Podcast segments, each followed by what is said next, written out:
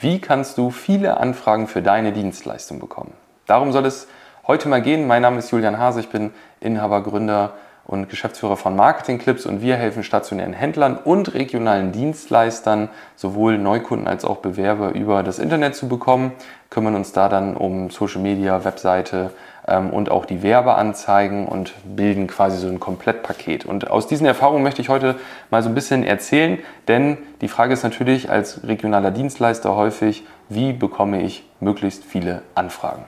So, und das ist ein Thema, das ist natürlich in einem Video jetzt schwer komplett darstellbar und dazwischen gibt es ganz, ganz, ganz, ganz viele Teilschritte, aber es gibt trotzdem so ein paar Oberthemen, die man auf jeden Fall einhalten sollte und in diesen einzelnen Themen muss man dann natürlich ganz viel ja, fein justieren, gucken, testen, messen, auswerten und so weiter und wir wollen uns heute jetzt mal mit diesen Oberthemen beschäftigen. Das heißt, wenn du viele Anfragen für deine Dienstleistung generieren möchtest, dann musst du auf jeden Fall ja erstmal wissen, wer ist überhaupt deine Zielgruppe? Und da tun sich sehr viele aus der Erfahrung schon sehr schwer. Denn eine Zielgruppe sind nicht, ja, alle hier in der Region oder äh, äh, alle, die einen Garten haben oder alle, die Zähne haben oder alle, die ein Dach haben. So.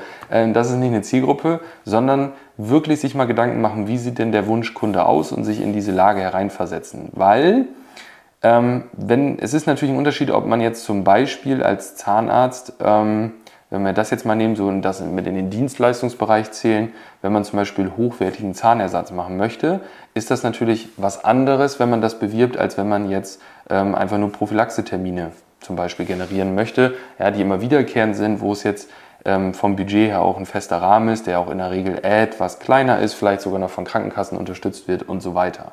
Ähm, wenn man aber hochwertigen Zahnersatz machen möchte, wo man vielleicht auch einen großen Eigenanteil hat, dann braucht man also Personen, die bereit sind, diese Investitionen in sich selber quasi auch zu tätigen. Und da muss man sich Gedanken machen, was sind das für Personen, mit was beschäftigen sie sich sonst, was fahren die für Autos, wo arbeiten die, was haben die für Jobs, wie leben die, wie, wie sind deren Häuser vielleicht eingerichtet, wo machen die Urlaub.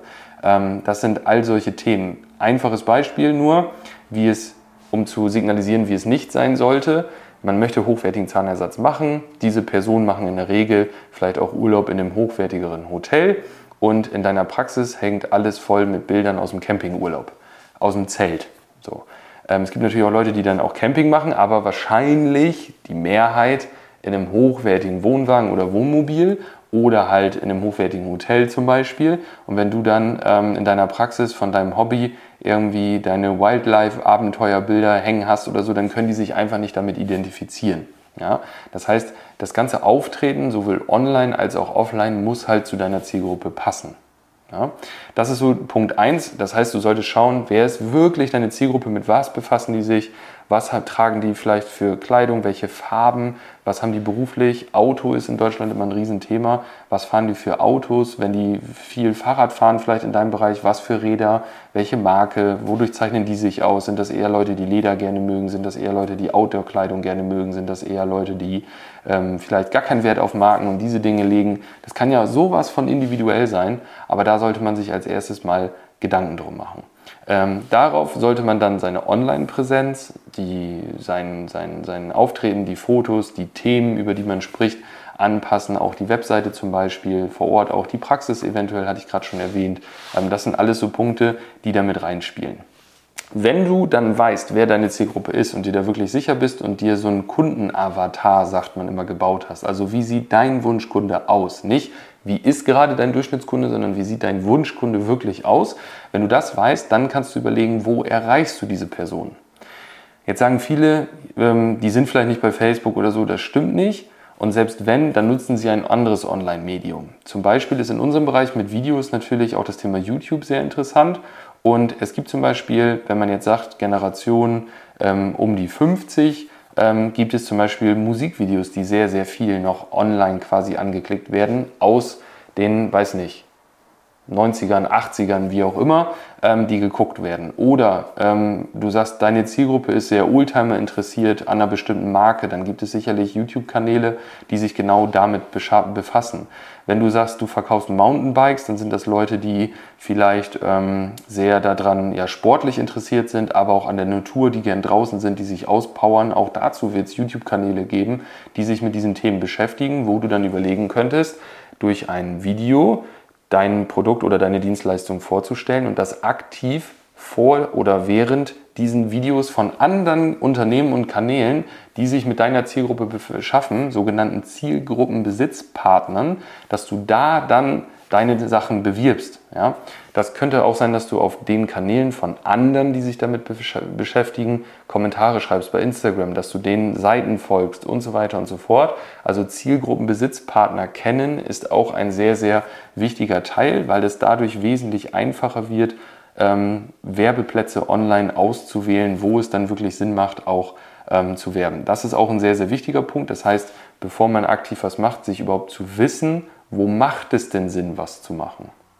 Und wenn man dann weiß, wer die Zielgruppe ist, wie der Wunschkunde aussieht und was es für Zielgruppenbesitzpartner gibt, dann ist es so, dass du erstmal echt viel Sichtbarkeit erreichen musst. Sehr, sehr spitz dann ja, wirklich nur bei deiner Zielgruppe und auf den Plattformen, wo sie unterwegs sind. Aber dann musst du da auch wirklich richtig, richtig sichtbar werden. Ja, du musst wirklich so der Marktschreier sozusagen werden, wenn man sich das mal so bildlich vorstellt. Es gibt verschiedene Unternehmen, die dieselbe Zielgruppe haben, die dann auf dieser Plattform, sei es Facebook, Instagram, YouTube, TikTok, was auch immer, ist ganz egal, ähm, unterwegs sind und dort werben. Stell dir das vor wie so ein Marktplatz in Hamburg, Hamburger Fischmarkt oder sowas. Und wo gucken die Leute am meisten hin? Der, der am lautesten schreit. Ja, der Marktschreier, der gewinnt. Deswegen haben die das irgendwann mal angefangen, die Marktschreier. Und du musst halt einfach der lauteste sozusagen werden in der Sichtbarkeit. Das heißt, du musst wirklich richtig, richtig viel Sichtbarkeit generieren bei deiner Zielgruppe und die dann zu dir bekommen, auf deine Webseite zum Beispiel, damit sie da einen guten Eindruck von dir bekommen und sich wiedererkennen, ähnlich wie das Beispiel am Anfang mit der Praxis. Das heißt, das ganze Design sollte sicherlich auch irgendwie angepasst sein an das, was die Zielgruppe dann erwartet oder auch nicht. Hängt halt ganz von der Zielgruppe ab. Und diesen Circle, sozusagen diesen Kreislauf, den musst du immer wieder fahren, immer wieder, immer wieder, immer wieder und immer weiter. Ich kann das gar nicht oft genug sagen, weil es gibt immer Leute, die wieder reinfallen, die sind auf der Seite, dann interessiert sich das doch nicht mehr, dann sehen die dich wieder, dann gehen die wieder auf die Seite. Ein paar davon buchen und die anderen, die müssen permanent, müssen die dich sehen. Und da sollte man auch keine Angst haben, dass man die nervt. Das ist auch was, was ich sehr, sehr häufig höre, dass die dann sagen, uh, ähm, so oft gepostet war es oder das Video wurde jetzt schon so oft ausgespielt, nicht, dass wir die Leute nerven. Wenn das nervt, wenn die Leute das nervt, wenn sie in ihr Handy gucken, dann sollen sie einfach das Handy zur Seite legen. Ja, du bist nicht dafür da, mit deiner Werbung dazu für sorgen, dafür zu sorgen, dass die Leute irgendwie das schön finden und als angenehm empfinden oder dass sie sagen, ach, es erinnert sich auch keiner an ein Unternehmen, wo man sagt, das Unternehmen mag ich gerne, da kaufe ich mir jetzt was, auch wenn ich das nicht brauche, weil die bewerben mich nur dreimal im Jahr. Dann würden die ganzen Unternehmen, die ihre ganzen Zeitungen da sonntags immer in Briefkasten stopfen, gar nichts mehr verkaufen, weil die geben auch richtig Vollgas, egal ob du letzte Woche was gekauft hast oder nicht. Ähm, und du musst da einfach richtig sichtbar werden. Das Schöne ist, dass der Algorithmus ja lernt, wer guckt sich denn auch diese Sachen an, wer interagiert. Und die Leute, die interessiert sind, die bekommen halt mehr von dir. Und die, die nicht interessiert sind oder sich dann irgendwann für andere Themen interessieren, die fallen dann halt auch automatisch raus. Das sind so die Oberpunkte.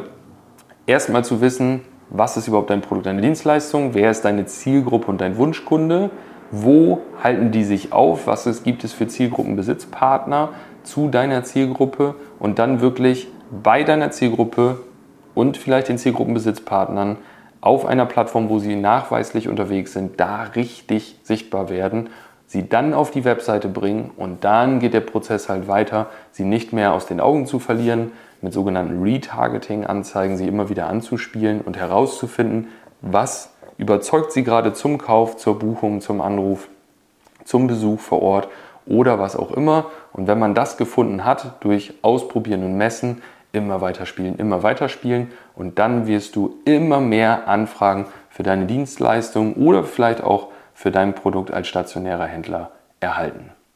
Wenn du jetzt sagst, wow, da waren wirklich ein paar Tipps bei, so habe ich das noch gar nicht gesehen, so habe ich das vielleicht noch nie gehört oder verstanden ähm, du möchtest dich da mehr mit beschäftigen und bist vielleicht auch auf der Suche nach einem Partner, der dich dabei unterstützt. Und ich sage bewusst Partner, also nicht eine Agentur, wo du es abgibst, sondern ein Partner, der dich wirklich mit an die Hand nimmt sozusagen, der diese Schritte mit dir durchgeht, der dir auch zeigt, was sind die Ergebnisse der Zwischenschritte, warum werden jetzt welche Handlungen gemacht und so weiter und so fort, dann geh jetzt auf www.marketing-clips.de. Wir helfen, oder ich und mein Team, wir helfen stationären Händlern und regionalen Dienstleistern eben genau diese Dinge umzusetzen und ähm, umzuschauen, ob das für dich passt, ob das für deine Zielgruppe passt, äh, wie du deine Zielgruppe findest, wer deine Zielgruppenbesitzpartner sind und so weiter.